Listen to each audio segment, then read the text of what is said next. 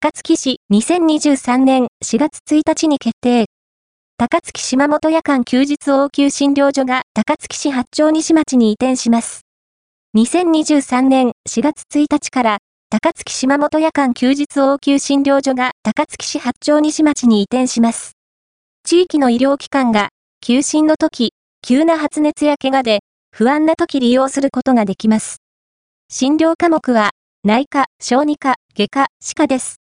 今回は移転のみで、診察科目、診療時間、検査体制の変更はありません。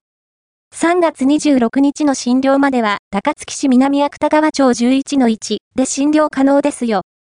3月27日から3月31日の期間の診療は、引っ越しのため休診になります。南芥川町の時と同様に、駐車場や駐輪場はあるため安心です。また、最寄りのバス停は、高槻市営バスの弁天駐車場前になるようです。高槻島本夜間休日応急診療所は、急病や怪我による応急診療のため、すべて応急的な治療になるようです。薬も、原則では、1日分の処方となるため、日を、改めて、近隣の医療機関を受診し、必要な処置や薬の処方をしてもらう、というのが原則なようです。